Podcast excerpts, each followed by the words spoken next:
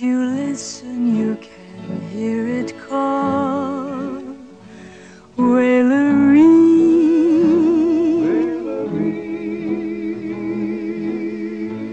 There is a river. 他的视角是从两个女孩子角度去拍摄，弱化了周围很多的人，包括两个孩子的父母。我可能个人想要获得的就是更广阔的一个社会视角。Sometimes it's peaceful, sometimes wild and free. 好，欢迎收听新的一期什么电台，我是孔老师。我是大老师。哎，今天大老师又来了。对，你看怎么又是我呢？哎，我们这个神电台跟么电台已经彻底分家了。我不知道怎么回事。对对对，然后对大家就可以看到，就是我们两个一上来呢，肯定就，对吧？就讲的不是一部跟国外有很有关系的电影主要是咱们我们俩一录节目的节目就一定不好玩儿。嗯，呵，你不要这么不要这么妄自菲薄好吗？是明明是很不好玩儿。哦，原来是这样啊对！对对对，就这个是也是没有办法，因为这部电影呢，确实是我们两个才有机会能看到，在美国那边呢，可能也并不知道什么时候他们能看到这部电影。但是呢，因为这部电影在十一月二十四号就要上映了，所以我也是。因为有别的机会提前看到这片子，想跟大家分享一下，而且也是又是一部非常小众的文艺片，也非常需要大老师这样可爱的女孩子来讲，对吧？哈哈，提到这个小众文艺片呢，我们要提到我们的嘉宾啊，就我们之前做过一部那个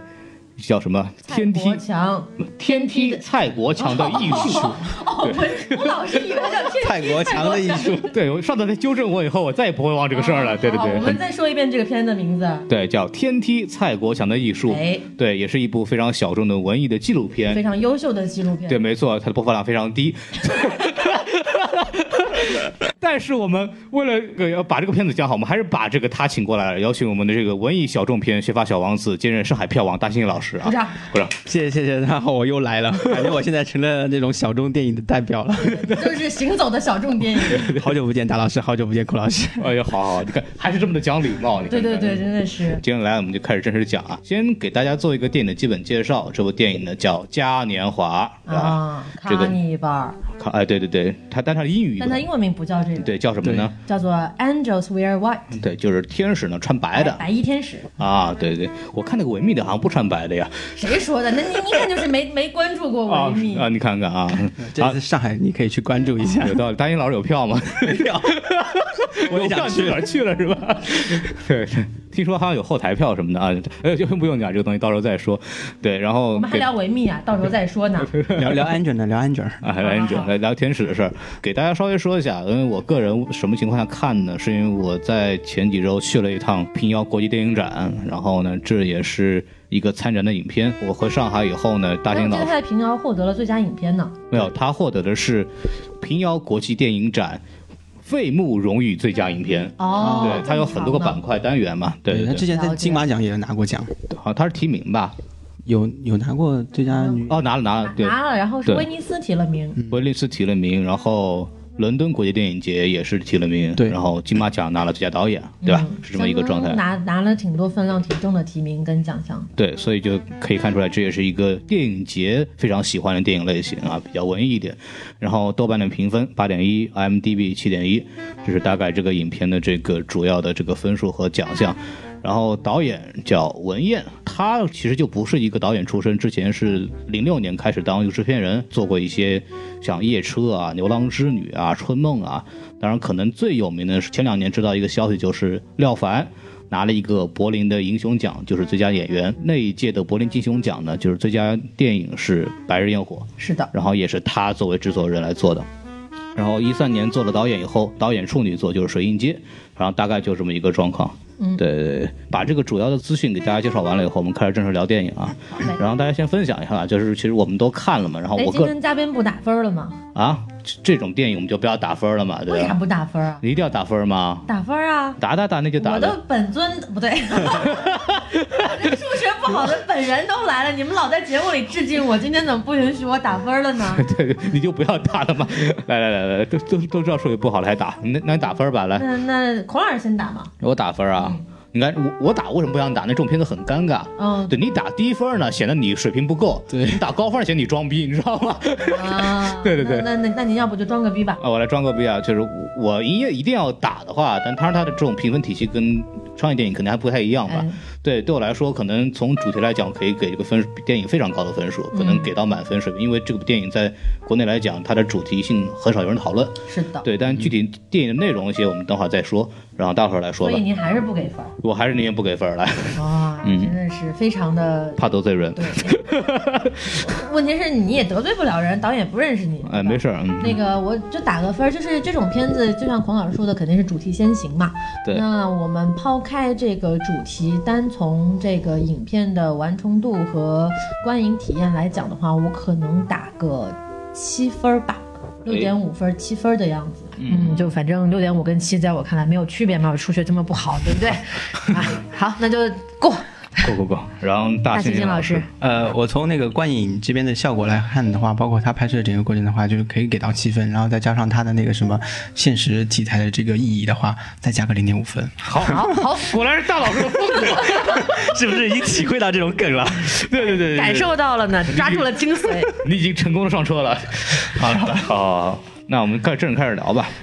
你打过分了以后，反正就是总体分数还是比较高的。然后你也对这个主题也很有感触，我们就开始先聊大家看完电影以后呢有什么感受吧。因为文艺电影嘛，这种情绪还是非常重要的，对吧？嗯，嗯，我看了以后感觉就是一种，对，您看了两遍嘛？我看了两遍，就两遍之间有什么不同或者是相似的感觉？我就是情绪上没有什么不一样，因为他的故事其实非常简单，然后也没有什么看不看得懂的问题。然后可能我第二遍看，可能有一些拍摄的细节会注意一点。当然，指这个观后感来讲，就是还是非常的难受的。嗯，对对，因为讲的确实是一个非常负面的这么一个，就是可能小学生这样的，然后被性侵，然后他其实也反映对非常触动人，然后也反映了其他的女性在里面遇到的各种各样的问题。其实作为一个男性来讲，很少会这样的体验，特别是在小城镇，在生活底层女性面临着这样这样的问题。嗯，对，然后特别是小女孩遭受这样的这种这种体验，肯定是非常非常的令人难受的一件事情。对所以他对这个主题的这种想法的这种负面情绪会更多一点。嗯对，嗯大二来说，嗯、我肯定是就首先这样的主题的片子，我应该是会比较关注的。然后，其次就是整个观影过程中，我确实是非常的揪心。然后，尽管影片的节奏不是特别快，但是我却确实一分钟都没有出戏，就是嗯整个情绪是被导演牵着走的。所以在这点上，我觉得，呃，作为一个就是独立文艺片的导演，这个完成的挺好，因为整个片子这个整个文艺风格也很明显。嗯，嗯，就说完了。嗯。哎，好嘞，嗯，那大猩猩老师，我这边的话，就是前半段看的其实还是有点压抑的，哎。因为他其实从多个女性这边她们的一个成长环境也好，成长过程也好，然后包括她们自己遭遭受的外界的压力跟心路历程，就这种感觉就让人特别扎心，就。对对，扎心了，老对。扎心老铁，就看着有点难受。嗯。然后随着剧情慢慢的深化，就是后半段就可能开始就是。出现一些阳光的东西，然后慢慢就拨乱反正这种感受，对，慢慢就情绪上面可能慢慢就舒缓一点。对，就是影片最后还是给了一个相对明亮一点的结局的吧？对，但可能这可能是因为是那个外部的压力，所以呃剧情走向会是这样嘛。但是总的感觉就是这个社会，感觉不是像电影里面讲的那么简单，就这样。对，嗯，就其实刚刚我们聊到这个结局问题，结局就是所谓的这种侵害者受到了法律的制裁，然后非常的那个什么光明的一个结局，非常正能量啊，公安部啊什么那些涉案的人员全部被抓起来了，大概就是这么一个剧情。然后其实现场有观众。包括在平遥，包括在之后在上海的电影，就是我两看的两场里边，都有观众问到同样的问题，就是是不是因为审查的问题，呃，刻意的把一个正能量的结局放在最后，而不是根据我们看的剧情逻辑是一个很灰暗的一个一个结局。对，我们在现场的时候，其实两次我的两次观影的时候，都现场有观众就专门问了导演关于这个结尾的问题。嗯因为这个从这个我们的观影逻辑来讲，这是一个很灰暗的这么一个故事线，对，走向比较灰暗。陡然的变成一个正能量的结局，会看的有点突兀。对然后当时导演其实也给了他的回应，然后我们让我们听一下这个在上海的一段录音啊。我这个电影是从两个女孩的视角讲的，我关心的是她们的心理、她们的情感和她们的命运。呃，所以我其实没有花什么很大的篇幅去讲这个案件，或者是说从一种全知视角去讲这个案件。嗯，所以呃，像类似这样的事情，呃，有的时候案子是破了，有的时候案子没有破，有的时候连立案都立不了，有的时候更多的时候是很大家根本就不知道这样的事情发生了。所以，呃，一个特别具体的结局是什么样的？我觉得并不改变对孩子的伤害，而且孩子的伤害并不会因为这个结果的此刻的到来而停止。我这个电影更多的是想讲我们全社会在这个对孩子的保护的这方面的缺失，从父母的学校、呃公权力和方方面面，其实都是有缺失的。那么，嗯，所以，所以我为什么会没有去着重讲那些东西？就因为我觉得对我来说这个不太重要，因为生活中各刚才我说了各种各样的结果都有，但是这些孩子并没有真的因此就完全被治愈。因为我在写这个剧本的过程中，我也走访了一些心理学工作者，他们有的是专门跟一些这这样的受过侵害的孩子工作的。然后他们就发现，有些孩子，因为他们年龄很小，当时可能比较懵懂，呃，可能这个事情暂时被父母啊会呃就是压制下去，说啊你就把这个事儿忘了，OK 了，当时似乎没有问题，但是多年之后，这个东西又会回来，又会伤害他们，所以其实我们需要做的事情是太多太多太多了，不是简单的说结了个案它就解决了。所以，所以就是，请你明白，这个不是我的重点。而且呢，我再补充一点，就是说我做独立电影十年多了，嗯，我从来不妥协。嗯，但是不妥协呢，不意味着我不可以变通。嗯，我觉得有智慧的变通其实是更好的坚持。而且呢，现在对于我来说，对于我们全体的主创和全体的工作人员来说，让这个电影跟中国观众见面是非常重要的。所以我们会做最大的努力，以最完整的方式把这个电影呈现给大家。对，然后就是其实导演这么说，我也挺理解。但是我记得我看这部电影的时候，当时那个就是结局新闻出来的时候，我立马就回头跟孔老师说：“我说这个该不会是因为审查原因吧？” 对，因为因为很明显的你会感觉到，就是说剧情走向已经很明显的指向某一个方向，但突然一下子没有任何铺垫的，它就出现了一个啊涉案人员被抓什么什么的这样一个新闻，对，感觉是比较奇怪的。对。然后其实我有一点点不同意见，因为他在平遥的时候也同样回答过这个问题。然后当时他的说法还不太一样。他的意思就是，本质意思就是说，为什么不能会有一个光明的结局？说为什么正为什么一定要会？是是是，对，有道理。对，然后这个里边其实，因为我在平遥还看了一部电影叫《追踪》，嗯，其实最后也有涉及到这样问题，它也是个犯罪题材电影，但后来也是所谓的就是坏人绳之以法或者是伏法的这么一个东西。然后当时也有观众问同样的问题，导演就是说为什么？我们就不能有一个光明的结局？为什么正义不能得到伸张？为什么这个事情不能有一个好的结果呢？我觉得这个也非常有道理。当时也有一个观众跟我聊，就是说，其实就是说了一个杀人是不对的这个简单的道理，为什么不能得到这个所谓的呃，在电影里面提出来？他应该为此付出代价。所以我觉得，有的时候我们看电影的时候，感觉有的时候会。刻意的想走一个所谓的深刻的一路线，或者是把一部电影就一定要追求一种悲剧感，对电影往黑的黑里走，然后就所谓它的分数就高，或者是用一个光明结局，它的分数又不高。我觉得这个倾向也是不对的。导演其实刚刚就是在录音里面说的也很也很明白嘛，就是有的时候这种事情在现实世界当中，就是有的时候它解决了，有的时候它没解决。嗯你没有必要就是一定要带着一种他解决不了的这么一种心态去看他嘛。那我们电影什么样的结局既然都有可能呢？我们为什么不选择一个光明的结局？还是需要一些正能量的东西去倡导一下这个社会的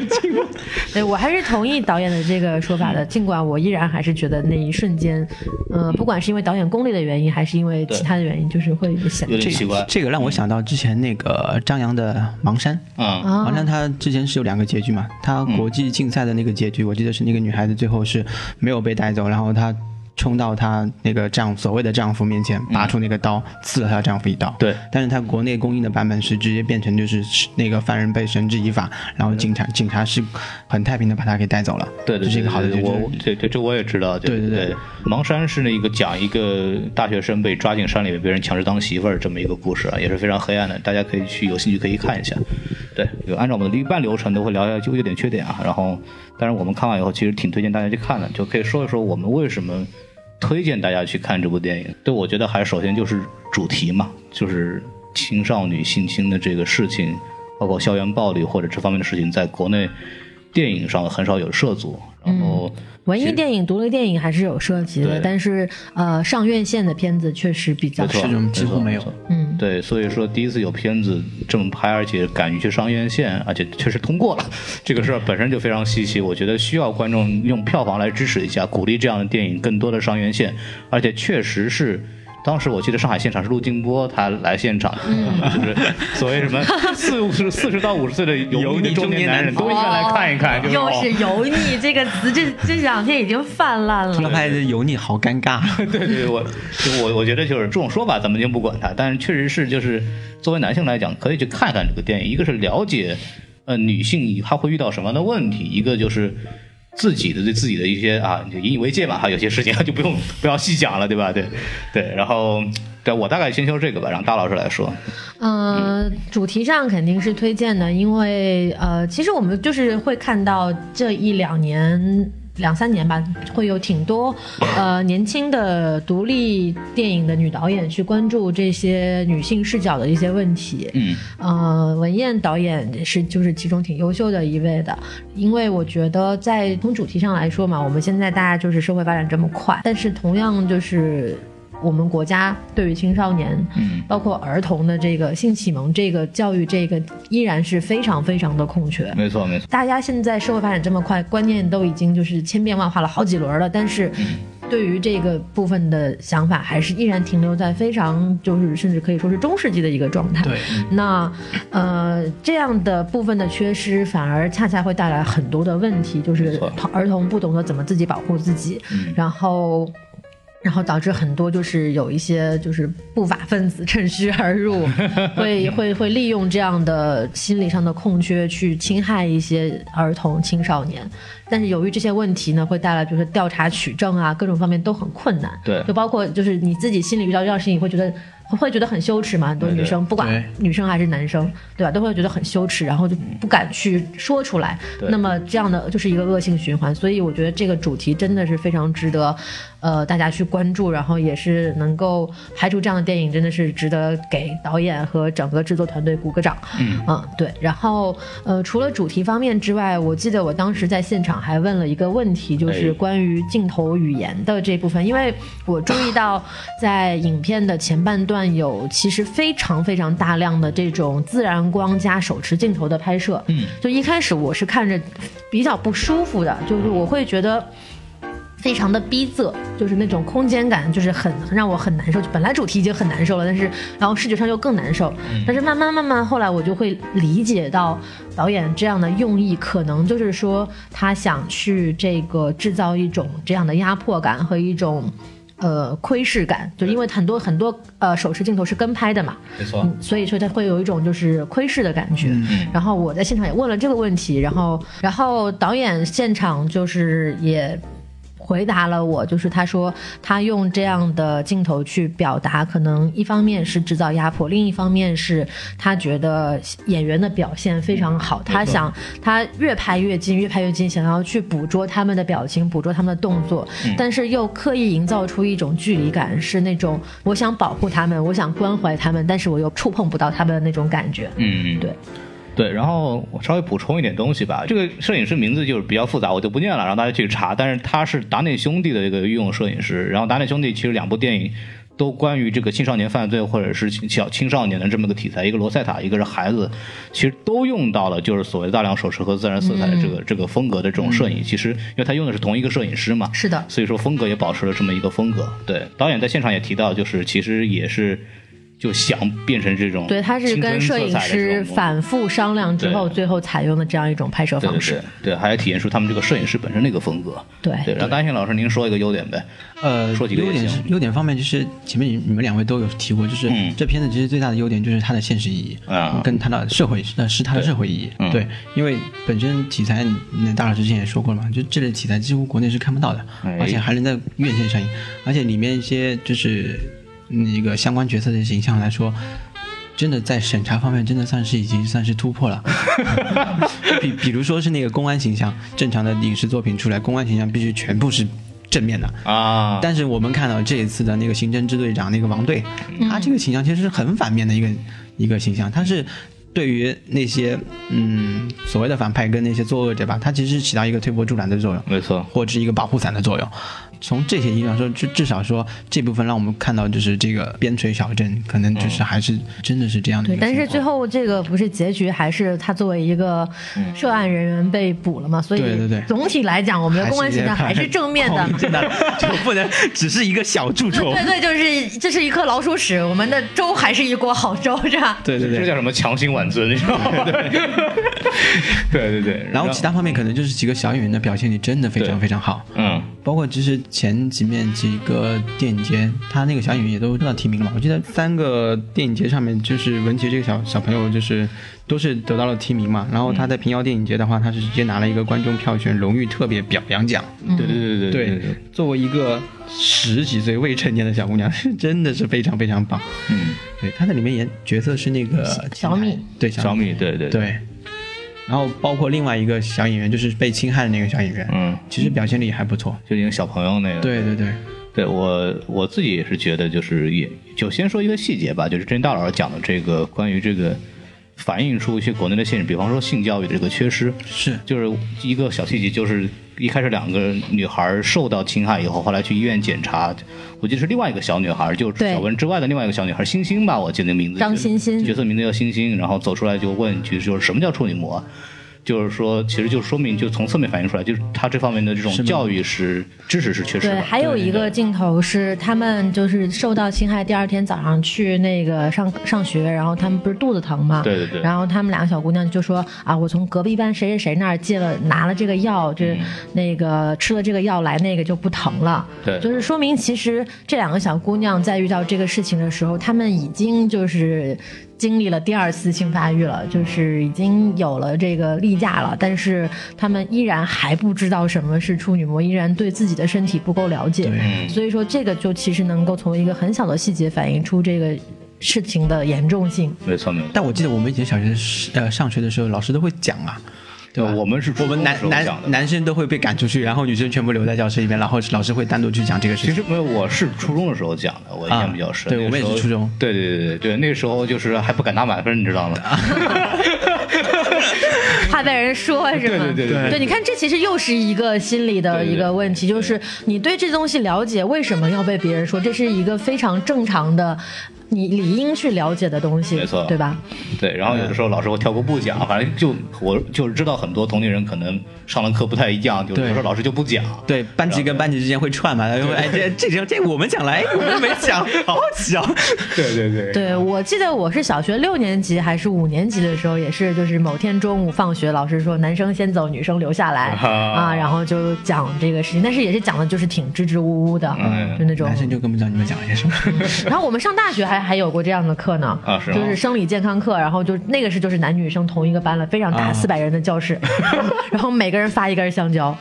这是真的，我每个人发一个。教你们怎么用是吗？对，然后就啊大家后来就我很心疼那些香蕉，因为很多人就是实验完之后就不会再去吃那个香蕉了嘛，对不对？对浪费食物我大学时候这 浪费食物什么玩意儿？嗯，我大学大老师说香蕉给留下。我记得我大学时候这一课是直接也是 pass 的，就有这堂课设置，但是老师过来就是我们当时是辅导员讲这个课嘛，然后就是大家相当于是哎，今天我们讲这个课，大家自己翻一下，然后你们自己看吧，我就不讲了，这大家自己得学习一下。对对对，然后你慢慢打开了一盘什么？还还是还是比较就是到现在为止，大家还是比较忌惮这个话题。对，但是这个这个就是电影里面就是其实也很奇怪，就是说学校这边不讲，那爸妈这边也不讲，其实。嗯，对对，但是就是电影反映出了另一部分问题嘛，就是父母教育的对对缺失嘛。对对对，嗯尤其是那个星星的那个父母，就是很典型的那种父母，对，就是根本就不管，对，就是他们只只为了自己的一些私利啊，或者是什么，嗯。对，对，然后我们一会儿可以再说。就是我自己的一个感受，就是刚刚就也提到，就小演员的这个表现，我觉得就是文彦这回特别会调教演员，就是但我不知道这是小演员自己的一个自然反应，还是他导演的这个调教，因为具体细节也不是也不知道。但是我自己看的时候，两个镜头我还是特别的觉得喜欢的。第一个就是检查完身体之后，那个女孩往那儿一坐，就是那两个小女孩，其中一个忘了是谁了，就往那儿一坐以后，就是小文，就对，手自然的就放在两腿之间，就是一看就是说刚刚经历过一个对东西，有一种羞耻感自然的一种一种反应，这个是非常细节，但是也非常真实的一种反应吧，是的是，嗯嗯，我记得导演当时是说他小演员是选了一千多个，对，嗯，对，然后真是千里挑一啊。对，嗯，然后还有一个就是具体到这个第二次，所谓叫请那个审的专家过来，啊其实想鱼目混珠，想说没事儿嘛，然后再检查了一次，这次是把检查的细节从一个角度来说给他拍了一下，从主观视角吧，对对小女孩的主观视角。对，然后当时就看到小女孩，就是所谓被检查的时候吧，嗯，对，他的脚在就换一个医生来看，换一个医生来看的时候，他每次脚会有一点卷曲的这种状态，其实他这种紧张和这种不安的感觉，其实表现非常好。对，这个我不知道导演是怎么讲，但是这个两个细节我觉得非常非常棒。我觉得那个镜头可能是替身演员演的，不一定小演员本身演的，因为那个镜头是没有露脸的，嗯就露了个腿是吗？对，就只露了个腿，所以说，呃，我觉得那个镜头可能不是不是小演员，但是不管怎么样，就是这种细节的捕捉还是挺到位的。嗯，没错。嗯，对。但是其实我想说的反而是，呃，因为导演在这部电影当中的风格相当的，就是冷静克制，他没有去很多的表现这个，呃，小朋友在受到侵害之后的一个很强烈的反应，因为我感觉整体气氛都是很压抑的，他们的反应都是非常的呃平淡，甚至可以就是说不是很激烈，因为呃，我们知道那个受侵害的小演员小文，嗯，这个角色其实只有两场比较情绪激动的戏，对然后这两场情绪激动的戏呢，还都不直接是因为受到侵害这件事情本身，呃，所以说我觉得，呃，我不知道导演是有意为之，还是可能，我觉得应该是有意为之吧，就是去略过这一段残忍的这种情绪的表现，因为，嗯，你就不要说小朋友了，就说。成年女性，或者是说就是懂事儿的这种，呃，女生，在受到一定程度的侵害之后，都会有一种很本能的心理，就是我排斥男性。嗯，就我会不愿意，就是看到任何的，就是男性接近我，甚至有可能连爸爸这样的角色，他都不是很愿意去接触。嗯，但是我们在电影里面看到的是小文还是非常的，呃，就是主动的去亲近他的父亲的，对而且就是离家出走之后就主动去找他的爸爸了。嗯所以说我觉得可能导演在这一层的心理描摹上，说是缺失也好，说是就是有意为之也好，我觉得是嗯，反正我感觉可能不是特别像我想象中或者我理解当中的那个正常的反应的样子。其实我有一个不同的看法，嗯就是导演其实，在采访里面也说了提到这个，因为还小嘛，所以他们对这个事情的理解并不到位，嗯就是说甚至是对他们来说可能就是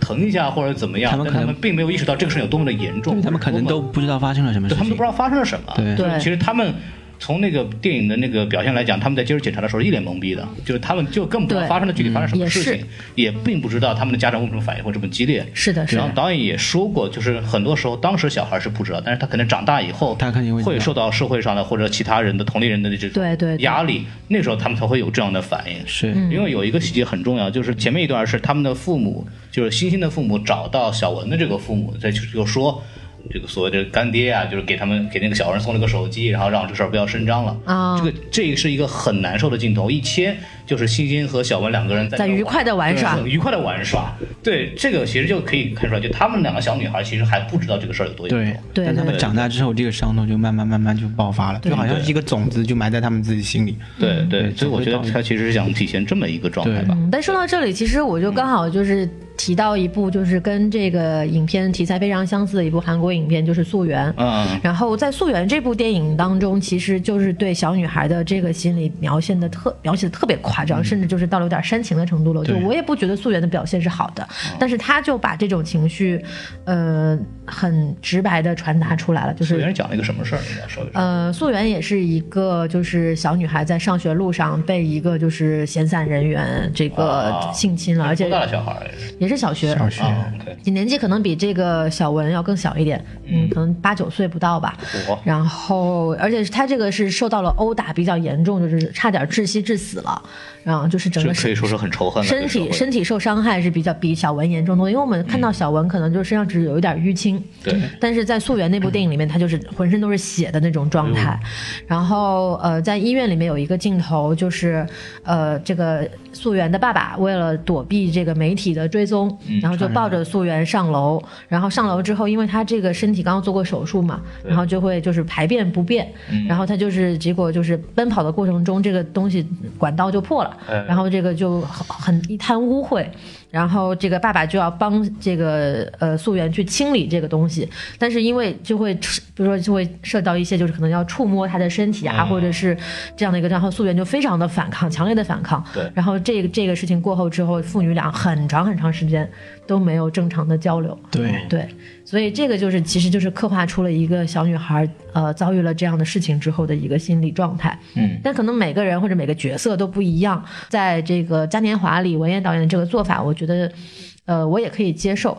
就是讲讲述一下，就是不同的同样题材电影，但是不同的表现方式吧。嗯，我记得现场还有人问过这个问题，就是说这个演员是怎么调教的问题。嗯就是这个其实很有意思，就是说，因为这个主题其实非常的灰暗，而且也确实不太适合让小孩儿，特别是演员这个，因为演员还是一个小孩儿嘛，是的不能让他们知道得发生什么事情，但是他们还得表现出好像发生过这些事情的样子，所以是这种题材的演员调教，我一直觉得是一个很有意思的事情。因为我之前知认识过一些拍同样类似题材，或者是这种所谓的就是青少年的经历一些所谓成人内容的一些问题的一些电影。因为之前我在洛杉矶有一个认识一个导演，嗯他拍过一个这个电影叫《玉蝴蝶》，它是个短片，这个讲了一个就是一个所谓的移民的故事嘛，就是一个小男孩，他的母亲属于所谓一代移民，就是来到美国以后。啊，做了一个呃所谓按摩店的员工嘛，然后那，其实从事的其实是一个性服务的这么一个事情，然后因为机缘巧合呢，就是这个小男孩就是来到了这个按摩店，正好看到母亲正在为客人做这种服务，嗯然后就当时就体验反反应的就非常的激烈和愤怒，然后嗯嗯不引发了后面的故事。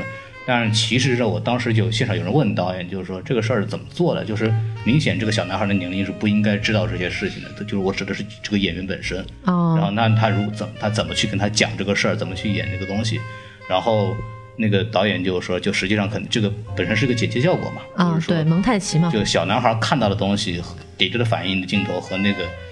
同时发生那个母亲正在服务的镜头肯定不在一块儿拍的。是小男孩并没有看到这个事情，而实际情况下是给那个小男孩给了另外一个事件，让他去想象做反应，嗯然后来做出相类似的效果。对，这个其实是一个挺，我觉得是个挺有意思的事情吧，就是怎么去让调教这个不太适合的主题，让小让那个小孩来做出一样的反应。是的是的，对，所以我们就是说，这个然后电影是导演的艺术嘛。对，就是这个，我觉得拍摄就是类似这样主题，尤其涉及到小孩儿的题材的这种电影，就还挺考验导演功力的。对，就是之前呃，我在知乎上也看到过回答，回答答主是太宰言，我们的这个黄黄导黄老师，呃，是那个北京的一个朋友。哎对，然后他其实在里面就写到了，也是用了我刚刚提到的那电影《溯源》的例子，还有一部电影叫《熔炉》，也是涉及到这个青少年被性侵呃的这个事情，然后其中就挺明显的能看得出来，呃，在《溯源》这个电影里面没有任何直接的这个小演员受到侵害的镜头，嗯，然后基本上所有的描述镜头啊，还有一些都是通过剪辑来实现的，对，所以就是刚刚孔老师说的，不在同一个场拍，嗯，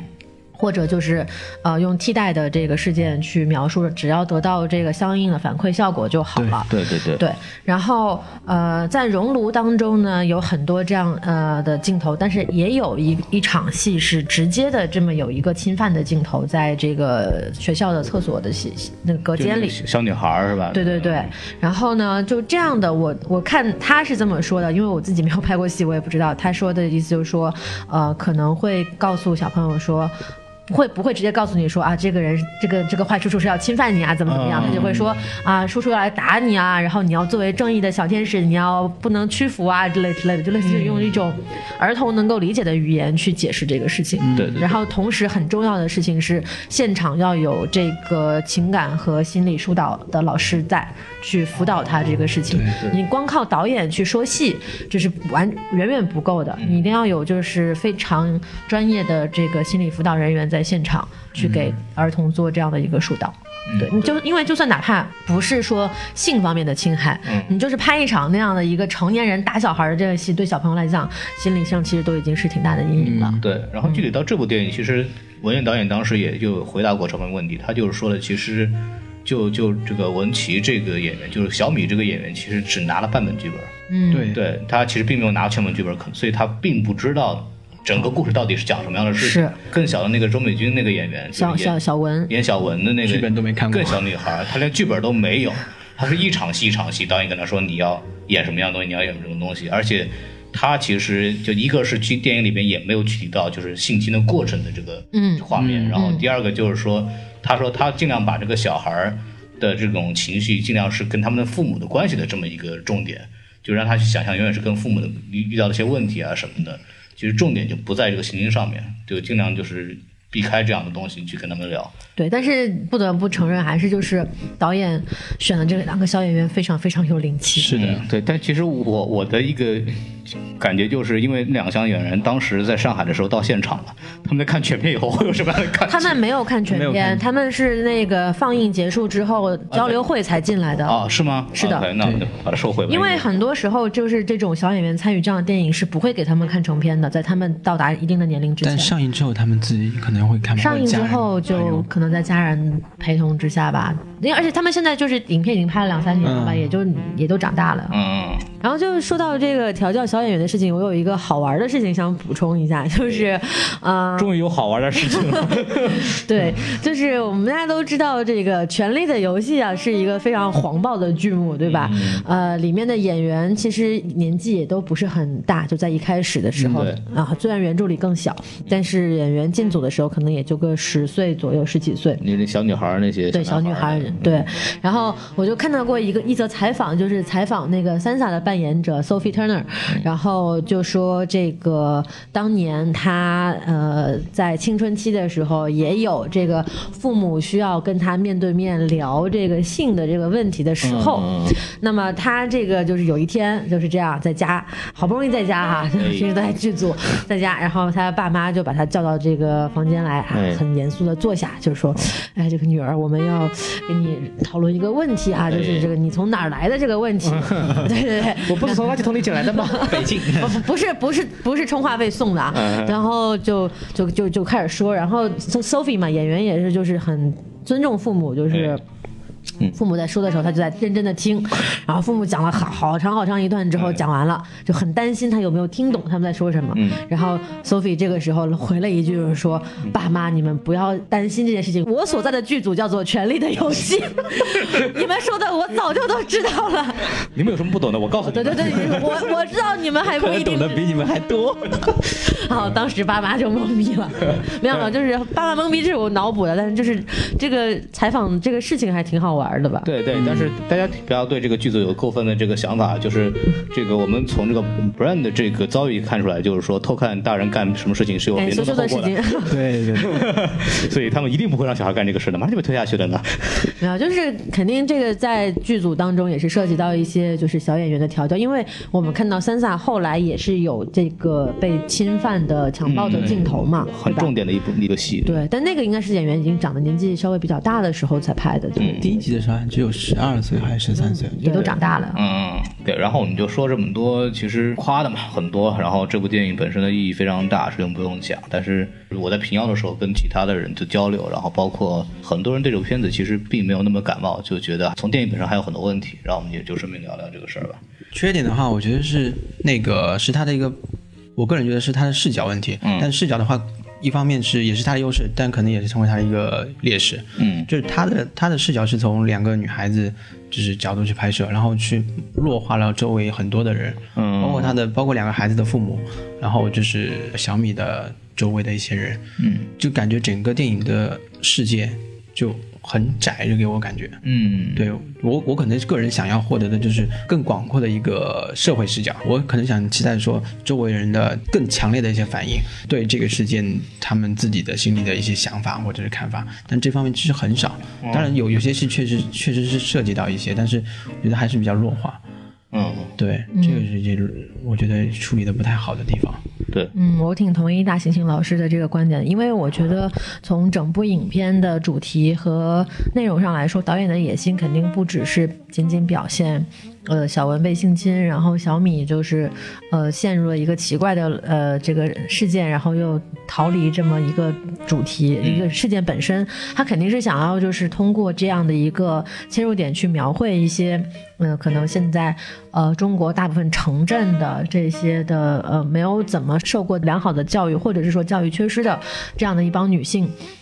她们整体的生活状态的，嗯。但是可能就是呃，就像大秦老师说的那样，他整个人物表现的比较世世界观比较窄，啊就没有再再往下切一层，说用一些周围人的环境的反应去带出一些整个社会的感觉。嗯，可能还是偏女性视角多一些。对，一方面是女性视角，另外一方面可能就是呃比较个人情感化一点，嗯个人的情感表达会多一些。就比如说，可能又要提到对比的这个呃《熔炉》跟《溯源》这两部片子了。嗯就是他在这两部韩国电影当中，他们对于呃学校的朋友的反应，然后社会媒体的反应，然后还有包括一些人权救助组织的这些反应，它的描绘都非常的清晰跟到位，所以说会会让我们看到一个可能更宏观的一个社会途径。然而在这部影片当中，这这部分就没有了。更多的是可能是一些情绪的表达，然后另外一个就是，呃，现场观众也有提到这个问题，就说电影中的男性角色没有一个正面形象，对，然后就稍微还有点反抗精神的耿乐饰演的那个父亲，但是也就是仅仅反抗了一下下，太无能了，就是挺无能的。对，然后这个可能也是一个从女性视角切入的一个失衡的状态。嗯呃，因为不见得说女性遭遇了这样的事情之后。就是你看到的所有男性都是 都是负面的，都是不好的，对吧？对对对，对，所以说我觉得在这方面，其实剧本什么的还可以更深入的考究一下。对，我的感觉是，就讲东西太多了。就我我觉得就是他又有这个所谓的男人对女人的一些物化，之前就玛丽莲梦露的这个意象，然后包括就是小孩的这个性侵，然后又有这个父母的中间的一些婚姻问题造成的小孩的一些反应，这个就是他有很多的东西要讲，特别是对不同年龄段的女性的一种生活都有涉及到。嗯但它实际上又是一个主线来讲还是一个小女孩被性侵的过程，但是小米这个角色呢，又她的戏份又很大，所以最后的结局是她骑着一辆车，然后跟着这个玛丽莲梦露继续走，这让我就让我觉得她可能一会儿讲这，一会儿讲那，一会儿讲这个，一会儿讲那个，感觉这个主题没有最后都汇到一条线上去，让我觉得这个就不是很舒服。双女主嘛，老对导演说，她其实最后还是有，就是两条线交融，还是挺紧密的。就是小米是小文的证人啊，然后小文的事情调查石头石出，又触发了小米的觉醒啊，就这两条线交织的还是比较紧密的。但是我觉得你刚说的那个问题，其实就是，呃，总结起来就是导演的野心比较大，但是他的这个整体这个剧作的呈现没有承载起他的这个表达的野心，所以会给人一种，呃，点很多，然后甚至可能有一点点混乱的这种感觉。对，我还想再说一点，就是我不知道这个东西是不是我想多了，呃，因为我们看到其他很多电影表现儿童就是受到侵害的这个电影当中，儿童的角色设置都是很纯洁的，就是小孩子是没有任何问题的，就是平白无故遭遇了坏人的侵犯。嗯，但是在这部电影里面，稍微有一点争议性的设置是，呃，这个两个小女孩在宾馆受到侵害之前，是她们自己主动点了四瓶酒。对，嗯，然后他明显是不管说中国有没有法定喝酒的这个年龄啊，嗯。但是他们肯定明显那个年纪是不应该去喝酒的，对。而且他们是主动点的酒，嗯，所以说这个其实在人物的设置上有一点复杂性，这一点我还蛮喜欢的，其实。我觉得这是个优点了。对。对对对，就是。这可能跟他们本身相处的那个家庭环境有关系。是的，是的，因为那个小文他的妈妈就是那种烟酒不离手。对烟整天泡在舞厅里面也不管孩子的那种，是的是的。对，也导致了他最后去找他爸爸，嗯。也没有就离开了这个他妈妈，他妈妈等于是到最后就是。已经完全没有这个人了，就完全跟他爸爸完成了一个交接，对。对，推出这个电视电影的舞台，对，但是这个可能也，我觉得也是他这个剧作不是很完整的地方，因为一开始跟母亲之间有非常强烈的冲突，对对对。但是但是莫名其妙母亲这个，角色就那条线就消失了，没了，然后就断他们掉了那个母女之间的冲突就戛然而止，就就很突兀。而且父亲这个角色也很有意思，一年没有回过家的人，然后小女孩第一件事情竟然会去找父亲，对对，然后然后之后的父亲的角色好像又成为一个正义的这个对对对所谓的使者的这个对，所以保护者的形象我觉得出现了。小小文他父母这两个角色就设置上面有点嗯尴尬。对，对对包括星星的父母就是转变的这么快，我觉得也是 也是有点奇怪欣欣的父。母倒还倒还是一致性的，因为一开始我们在医院检查的时候，那个小文的父、嗯小文的妈妈上去就给了欣欣的爸爸一巴掌嘛，对，然后他爸爸就是其实就是无动于衷，然后还他还说什么你让自己的女儿认自己这种禽兽领导做干爹之类的，最后也是为了这个父亲为了保住自己在这个职位，对。然后才接受了这么一个所谓的和解的条件，我觉得是是这样。OK，这好像是中国普遍的一种现象。对对对，嗯，我觉得这个角色这就色这就太太黑暗了，我觉得我觉得挺。扎心的中。产阶级的悲剧。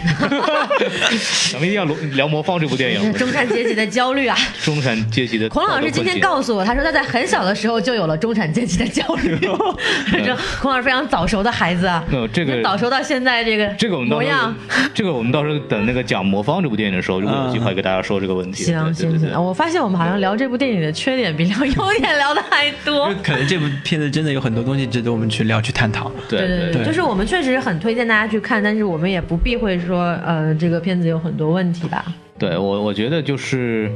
呃，总的来说，这是一部很值得看的电影了。对我觉得，其实很多问题，你说它是优优缺点也好的，也可以也可以说是导演的一个一个说法吧。因为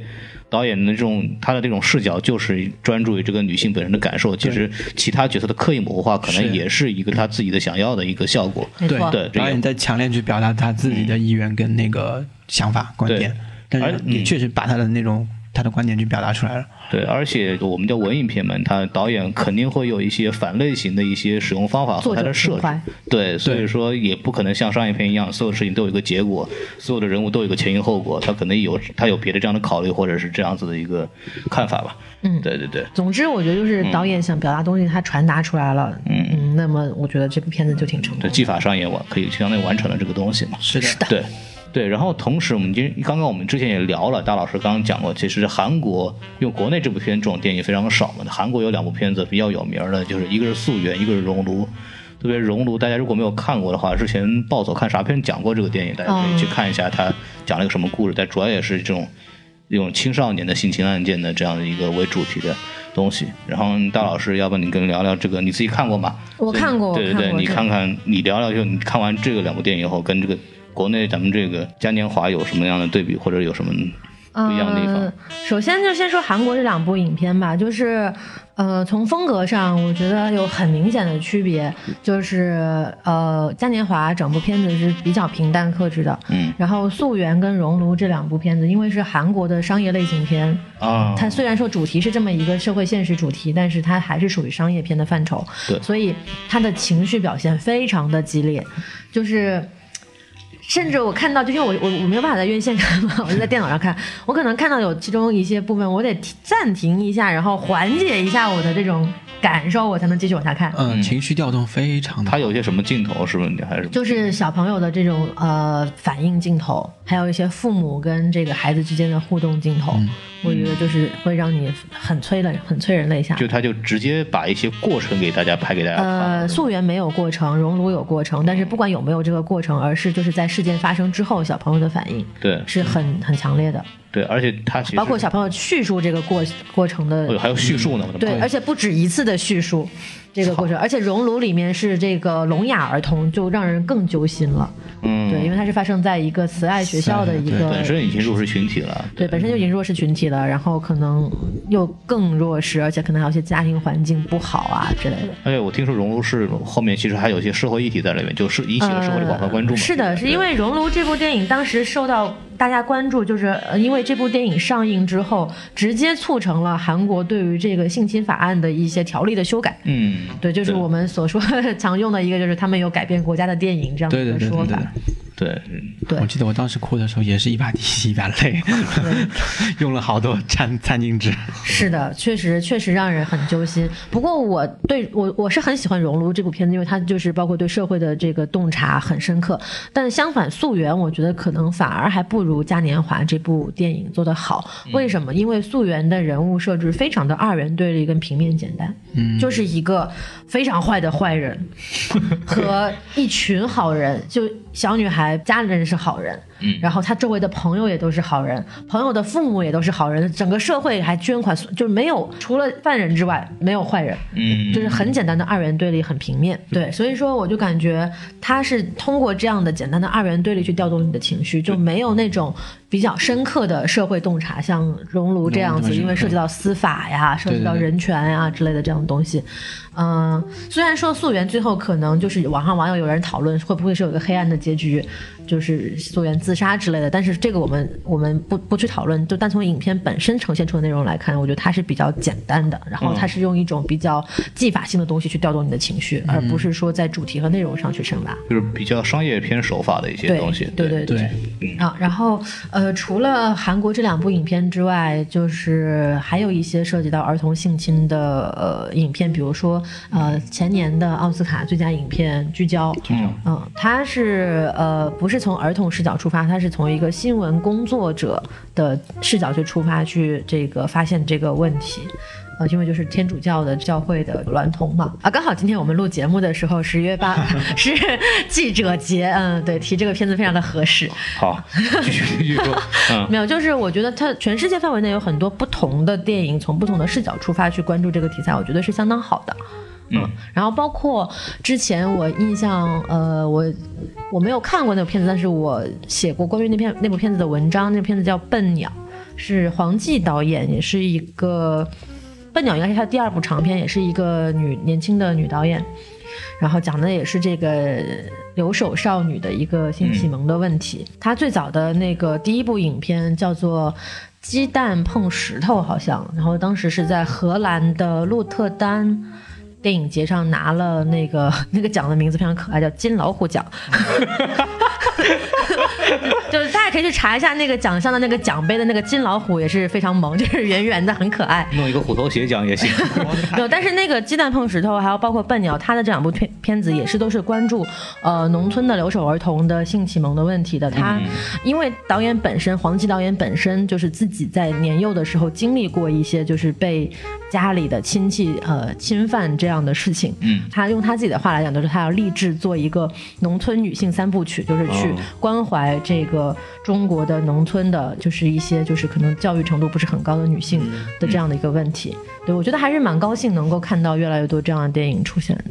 对，而且其实很有意思，就是导演本身自己并没有看过这两部电影，就是刚刚说的《素媛》或者《熔炉》，就是、嗯，对他自己就说，就是他到现在都没看过。就说明现在这个问题确实比较严重，对对大家不约而同的都关注到了。嗯因为我记得我今天来录节目之前，我才看到财新上的一篇报道说，呃，全世界范围内就是粗略统计，就是遭遇过性侵犯的儿童大概占到百分之十。火百分之十是指就是广义的性侵犯，比如说呃简单的触摸呀，或者是说、说一些淫秽色情的话呀，性骚扰甚至还有还有一些暴露行为啊，这种广泛的这种呃性呃侵犯。还有如果说是更狭义一点，我们所说的这种直接的肢体这种侵侵入式的这种侵犯的话，大概是百分之一。那百分之一也是一个非常恐怖的数字，非常高的概率的，之前。对啊，就我觉得这个问题真的是挺严重的。对，然后我们这个电影其实啊、缺点优点讲的差不多嘛，然后其实想我其实特别想提一些就是关于这个本身电影的一些创作上的一些背景吧。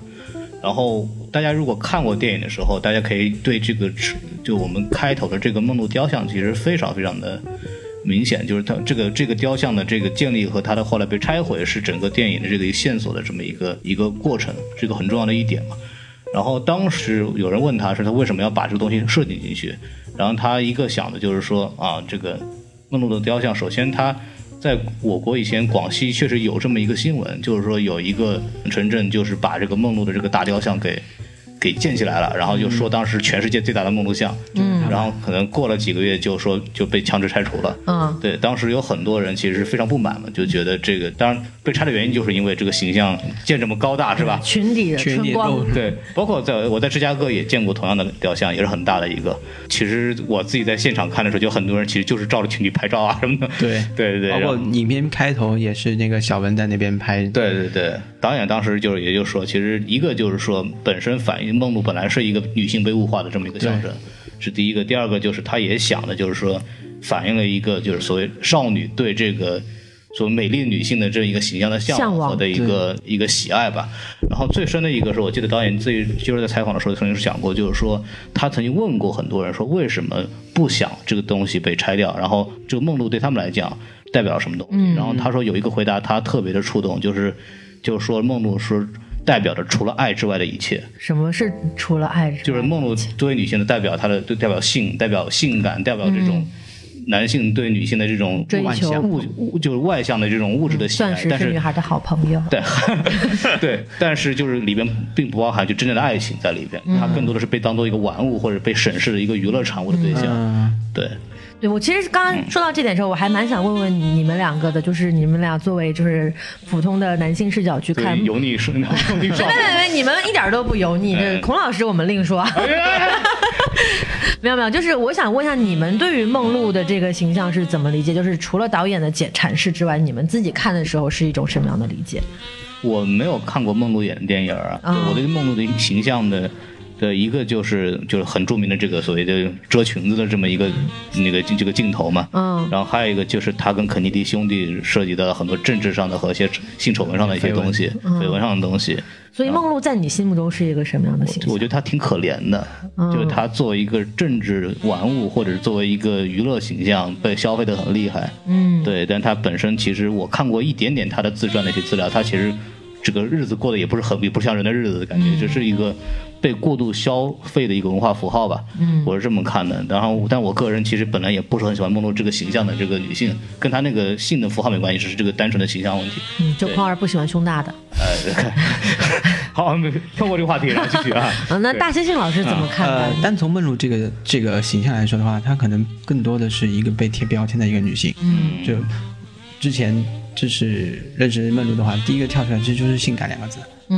吧？？然后在影片之中形象，其实它更多的代表是一种纯洁的一种形象。啊，对，一从一开始整个雕像，其实你可以看到是很那个光洁洁无瑕的，对对对。然后但但是随着影片的整个整个发展，你可以看到，在梦露的脚上就慢慢慢慢被贴了各种什么小广告啊、哦。电话号码啊、各种标签，就好像是被一个就是慢慢踏入社会成长的女性就被贴上各种各种的符号标签这样子。嗯，甚至被玷污的这种感对觉。对对对对对，可能在电影的形象里，她可能就不是一个梦露的形象，嗯，对，她可能只是一个呃，像影片那个英文名叫那个 Angels Wear White 对对，她就是这样一个形象。对对对对，因为梦露本身也是穿白裙子嘛，她就是一个女性的象征。对，然后我想到我们就是，因为我们相声里面有一个包袱嘛，就是说，这个这这马连良梦露啊，马连良梦露借风演的最好，就是里面就是这这这里面就是往里面戏就是马连良这个老师的这个诸葛亮的借风啊，啊然后就又影射到梦露这个。遮裙的这个借风啊，对，一个双关中的双关。对对对对，嗯。嗯，这个是话外了，就是，但是我刚刚为什么说这个问题，就是刚导演说了嘛，就是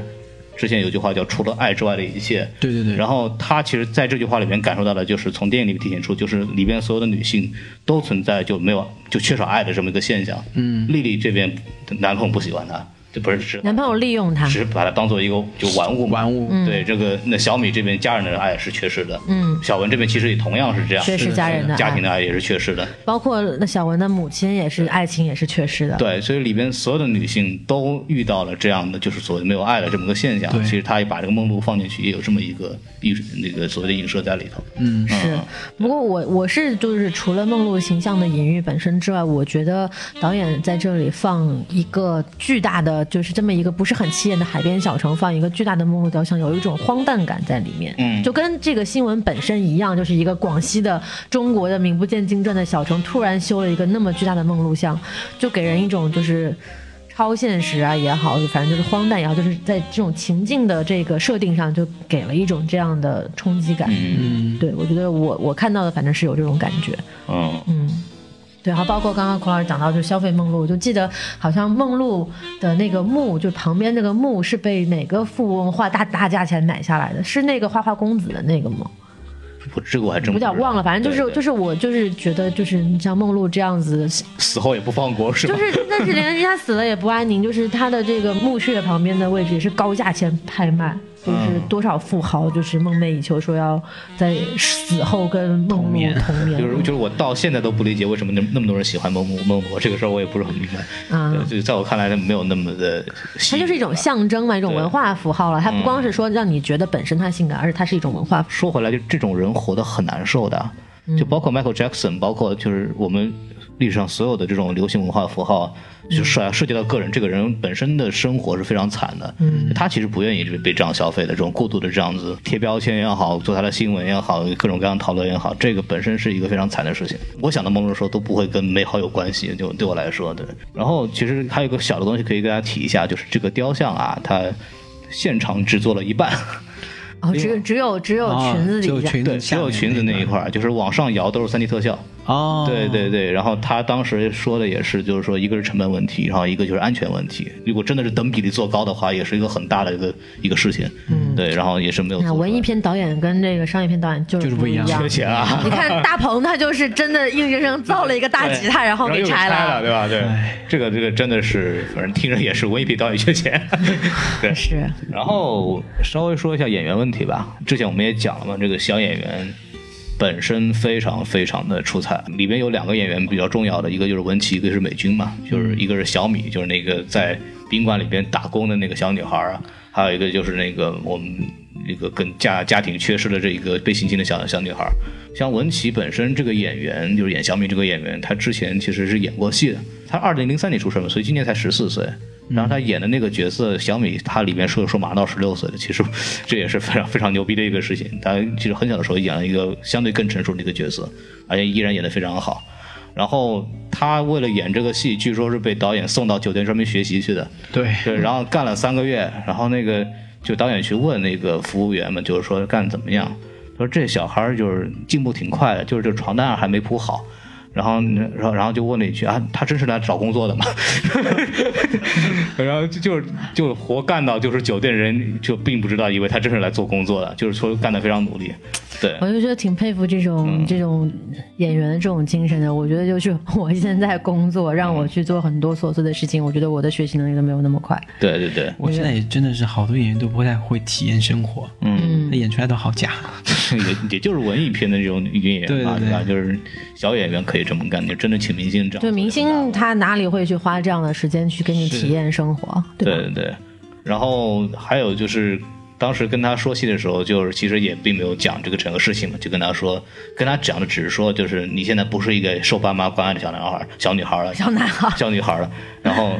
然后你没有麦当劳吃，你没有进拱门，你没有进拱门吃，你不能想买你想买东西，然后你想象这个场景，然后就他是以这样的场景去跟他演的，包括这个美军这个小女孩。据说也是选了很久嘛，就是说担心刚刚刚讲的是一千多个女孩，嗯，没选上，对，然后后来是一个那个一个副导演给他找的时候，有这么一个小女孩过来去演，然后小女孩之前没戏没演过戏，就是给她试戏的时候，那个女孩更不知道她在干嘛，就是说啊，就跟问他们，就是为了想给她制造一个负面的情，看她怎么反应，没想到这个小女孩心很大。啊，说啊，你妈把你电脑摔坏怎么办啊？再买一个呗，就 就那种状态，就所有的回答都是那种啊，没事儿，咱就反正都做办法。然后导演就很崩溃，很崩溃，就是说这女孩不能要，这个、嗯 我们要要的是一个就是反应会比较，那种把那种可怜的状态显示出来，那个心这么大没法演，然后就让他先回去了。过两天就是说，要不再让他试试看，又给他请过来，然后让他演了一个他父亲就把他赶出家门口的这么一个事儿。嗯然后当时小女孩就是父亲把她赶出家门以后，她就默默地走到走廊边上，然后坐下来，一直在那坐了很久。然后导演就被感动到了，就是这种细节，他的反应就对这小孩太可怜了，就太可爱了，然后就想把他后来招了他这个演，太可怜了，太可爱了。对他演的那种可怜的这种感觉，然后就就真的跟一个小天使一样，他的导演的原话嘛，就是这样，对我看他之前演过《虎妈妈》吧？啊，没有，他是演了一个很小的一个角色是吧？对，对然后文琪好像是要演心理罪吧，对，心理城市就之光那是部，心理，就我们还没有上映的那个心理罪的版本，嗯，超那个，对，然后十二月份好像会上映，大家可以关注一下。我想说，就是呃，就跟爸妈争吵之后走到外面去坐下来，这个镜头其实在电影里面也有体现。有，就是他跟爸他跟妈妈起了冲突之后，他就自己离开了房间，到那个家门口的那个长街上坐下来，对对对坐了很长时间，对就直接采用了这个表演。很扎心，很扎心。对，然后就是电影其实讲差不多了嘛，然后稍微聊聊这个片子的问题、宣发的问题啊，因为这种片子上院线可以说是非常大胆的一个事情啊。很难得了。对，然后我其实对这个地方不是了解，然后我们之前这儿嘉映投资和制作的嘛，然后宣发这一块，大兴老师作为一个发行人员是吧？您给介绍介绍。发现对吧这块的话，现在嘉映好像是把这个东西交给润智润智影业去做。嗯润智这家公司呢是之前发那个纪录片《二十二》的那家公司，嗯，对。然后在之前可能比较出名的一件事情就是他们发过《叶问三》，这个好像是个黑历史呀。对对对，这个当年叶问三那个买票房这个问题。对对对，后来他们那个重组了嘛，嗯现在嗯，就直接这公司垮了是吧？对，也不算垮了吧，就是就收购他们的那个老板，你就想象一下《二零四九》里面那个情节了，华莱士公司倒闭了，然后不泰瑞尔公司呃泰瑞尔公司倒闭了，华莱士收购了其残余部分，就其实就是这个意思。然后我们跟他谈笑风生嘛，对吧？他们整个团队的话，其实也是在这行做了很久的一个团队。嗯嗯对，然后说个插曲吧，这个公司反正一个一个员工挺不是 挺不像话的，没有，就我在平遥电影节看了这部电影嘛，然后这种后面的会有导演的提问，然后这种机会很难得嘛，一般来说就是观众每个人问一个问题，然后时间很紧，因为片子反响很大，每个人都想问问题，这个时候突然有个人说我要问问题。然后一起来就是拿到话筒就是说啊，其实我没有什么要问题要问，但是我是这个片子的宣发这个负责人，就我保证这部片子在我的管的区一定卖卖的很好。然后但是话筒就被人抢了，你知道吗？真的是活该被抢话筒很，尴尬，很尴尬，我靠这！种这种人很讨厌啊！对对对，然后这个事情浪费大家时间。说说的玩，说的玩了，对，其实说到发行这块，就是嗯整个十一月啊，啊我觉得国产片这个月份的话，其实还有很多值得推荐的影片。啊，有点爆棚的感觉，对对对，感觉好多片子扎堆。你可以说说，你可以说说，对。就是年初都没批下来，没批没批不定档，哗，年底必须得上映了，全部都堆在十一月、十二月上映。比方说呢，比方说已经上了的那个张艾嘉的那个《相爱相亲》，嗯，对，《相爱相亲》其实也很多人拿来跟这个嘉年华做比较，因为都是女性视角出发。，对，嗯嗯，然后是马上就要上的十月二十四号的那个《不成问题的问题。哎，对，范伟的片子，对，这拿了影帝的吧？我记得。对，拿了影帝的这部也是被压制了很久，差不多一年了吧，已经是。嗯。本来说去年年底的时候要上，后来是因为一些审查的问题没有过，然后一直被压制到现在。哎呦，我记得这个这个不成的问题的问题遇到了一个不成问题。的问问题，老舍的片子。然后那个《钢的琴》好像是要重映，啊，对，就是之前王千源的那张本的那部片子，对，哦。这也是一部比较值得看的还。有那个《暴风将至》是十一月份暴雪将至暴雪将至也是这个月。十一月十七号，嗯，一个暴雪将至是段奕宏演的那个，对，拿了东京京影帝的那个，对，然后还有一个其实可以讲一讲的，就是《英雄本色》的重制版，对重制版也要马上就快上映了。包括重制版，包括第四部，啊，哈 哈第四部。第四部就那个那个丁晟的那个《英雄本色四》，啊，对，王凯主演的嘛，嗯呃反正也算是一部打着情怀的牌子翻拍的，也算也算翻拍的作品吧。嗯，丁晟是之前拍过一个片子叫《大兵小将》，就成龙和王力宏演的。对。对嗯，对对。对还有解救吴先生的，啊，对对对对对对，嗯，然后是不是还有那个吴宇森拍的《追捕》啊？对对对对对，这个片子是从好早开开始就开始在院线有预告片了。我觉得《追捕》是极少数的你能在看院线片的时候能看到它的预告片的电影。对，然后对，然后这个《英雄本色》其实。呃，在北京好像有什么有弹幕场，因为它是老电影嘛，就是很多人抱着玩这个心态去做的。对，然后我自己在平遥其实又看了一遍，重置的效果还是非常好的。大家可如果想重温经典，可以去电影院里去还一下电影票啊。嗯 对，有这样的一个状态。然后还有部恐怖片，也算是独立制作的一部恐怖片，但是没有定档，哎，叫《中邪》，对对对对但好像是说这部片已经是重拍过了，腾讯把它那个版权买过来之后重新拍了一版。嗯，对，对最早之前也是一部网络电影嘛，网对对对然后号称是这个国产近十年来拍摄的最好的恐怖片。嗯，国产有好恐怖片吗？你看了这部之前你就知道了。它有它有几个反转设的还是挺好的，对，而且它是有点模仿那种女巫布莱尔的那种拍摄方式，就是让手持的那种手持，仿佛是一个纪伪纪录片的这种感觉。所以这次是哪个厨房用品变成鬼啊？啊，这个就不剧透了吧。有我们有碟仙，有筷子仙，什么有 对比那些 感觉制作方制造制他出版那个制作确实就是感觉是很水的，就是很啊 low 的那种制作画面。但是从整个剧情来说，我觉得还可以。？OK，对对，那我让我们期待一下吧。对对，对那他是可以期待一下吧。嗯，然后就没了吧？没了，我们就可以做个准备没了。嗯对，对但是我觉得还可以再聊一点，就是说，嗯。因为我们自己就感受到的是这个片子的宣发，好像到目前为止离这眼看上映可能不到两个星期了，哎也没什么太大的动静，除了就是有几个公号写了出了一些口碑，嗯，然后做了一些路演，对路演，嗯，所以，所以就是说，如果说我们可以说，如果我们是宣发方，那我们觉得有哪些点可以用来作为这个去打这个市场的点？刚刚我们在那个上海那场陆金坡现场说了，就是去推这两个小演员的演技嘛。嗯，那除了这两这个之外，我觉得就是我们也都是对吧？半个 就是做达老师，你也是混过这 marketing 的人员，我们也可以来想一想，就是说，嗯如果我们来做这个片子的话，能有什么点？我呃我现在看它猫眼上面想看指数只有一千九百一十二。对，嗯对，但是从它之前的宣传方面呢，其实很真的很弱，他感觉都没有做任何宣传，嗯，也也没有说去介绍过这部影片到底是讲了一个什么故事。单单去从影片两个小演员，而且影片的名字也很很，就是你没办法一下子对能够 get 到这个，可能很容易就忽视掉了。嘉年华这个感觉不是一部跟这个有关系的电影，对对，对嗯。然后我其实感觉就是，当然我这么想可能有点不太好，但是是一个很有用的东西。是如果真的有类似事件的发生，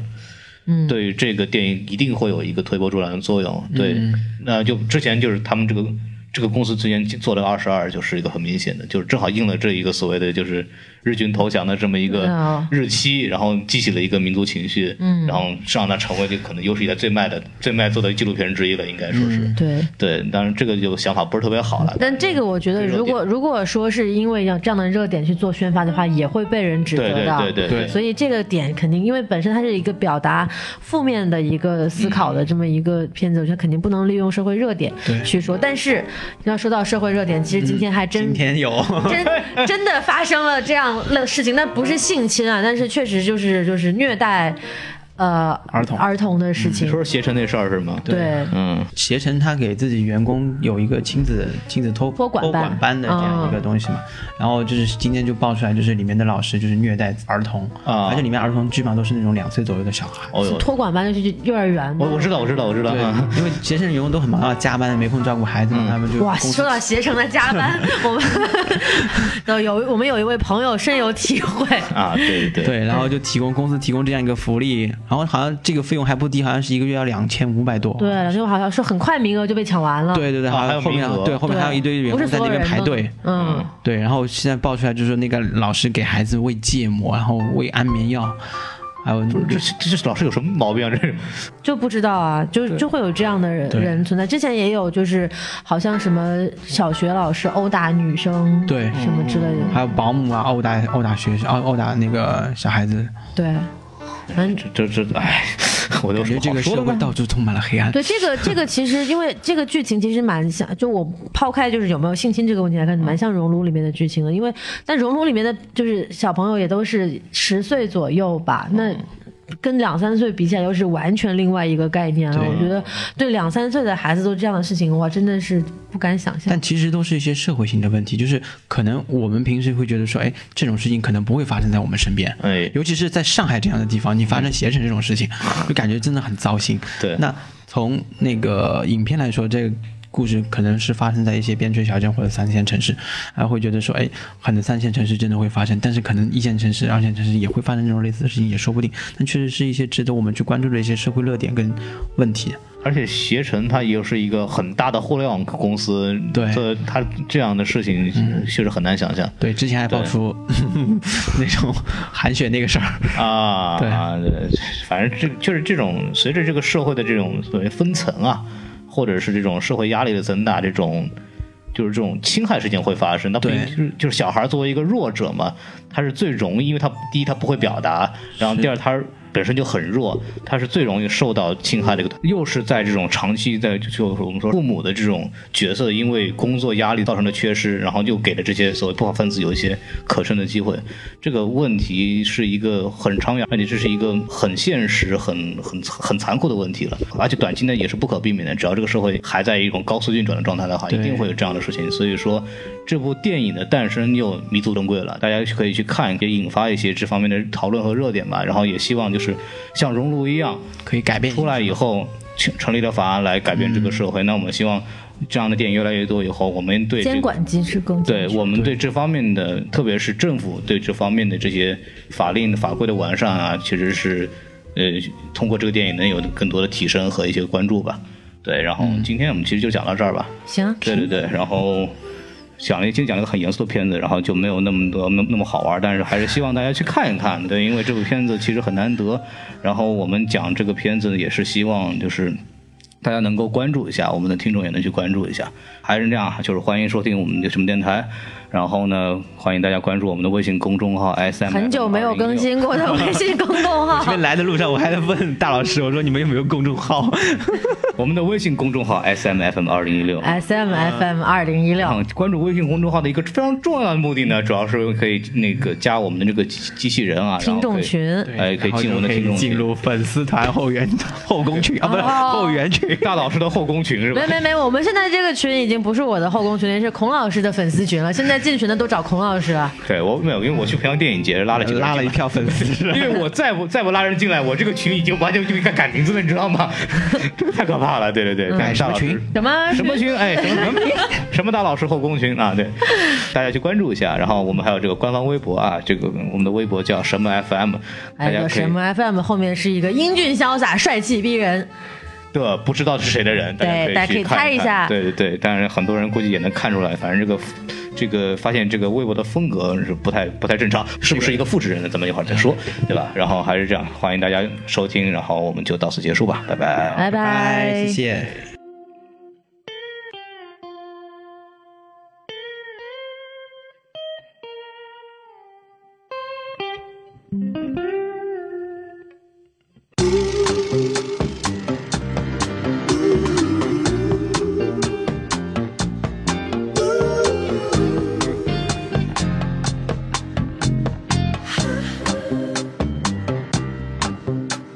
我想有件红色的披风，妈妈，我就能够到远方去找你。爸爸也不用带我看医生，不再让你为难，不会选择去逃避学校里被咒骂的遭遇。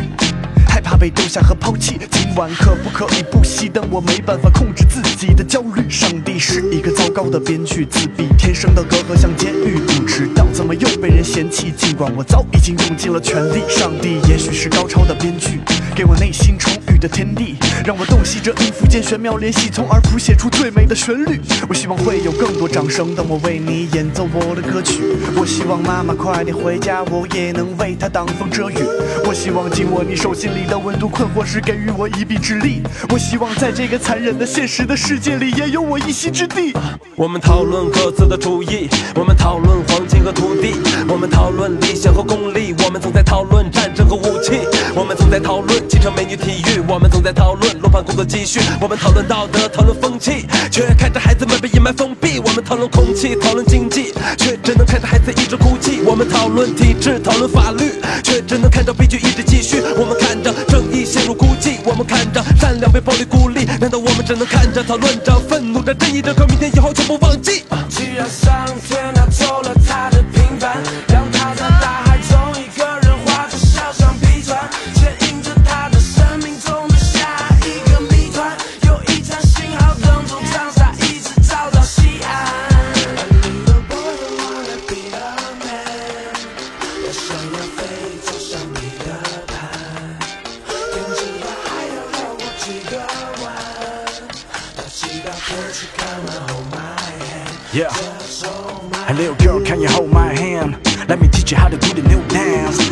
们一起回到所有枷锁，为了最纯洁、最美丽的花朵，全是爱。看孩子们清澈的目光，全力保护，没目的的互相，努力的对白，接近预期，让未来的未来多一份希望。所以走，挺胸抬头的走，别再怕每一只会拉着你走的手，别再因为恐惧又被侮辱吓得发抖，别再怕学校或家门口。可究竟还要付出多少代价，才能让孩子们不会再害怕陌生的面孔和邪恶的谎话？你嘴里说过的话，希望更多的人不再被无耻的视频影响和戏弄。我希望孩子们的天真不会再被扼杀，更不会被人利用。我希望拉住你伸出的右手，在每一个你需要我的时候。我希望在这个残酷的世界，人心不再冰冷的像块石头。既然上天拿走了他的平凡，让他在大海中一个人划着小船，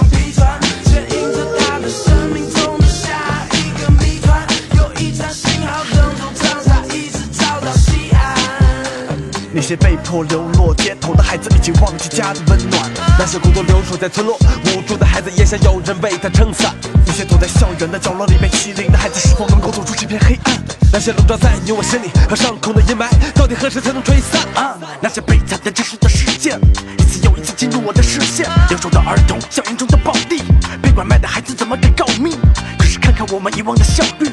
我真不想再为此造句。到底所有人接受了什么教育，所有灾难都可以被你我拿来倒数？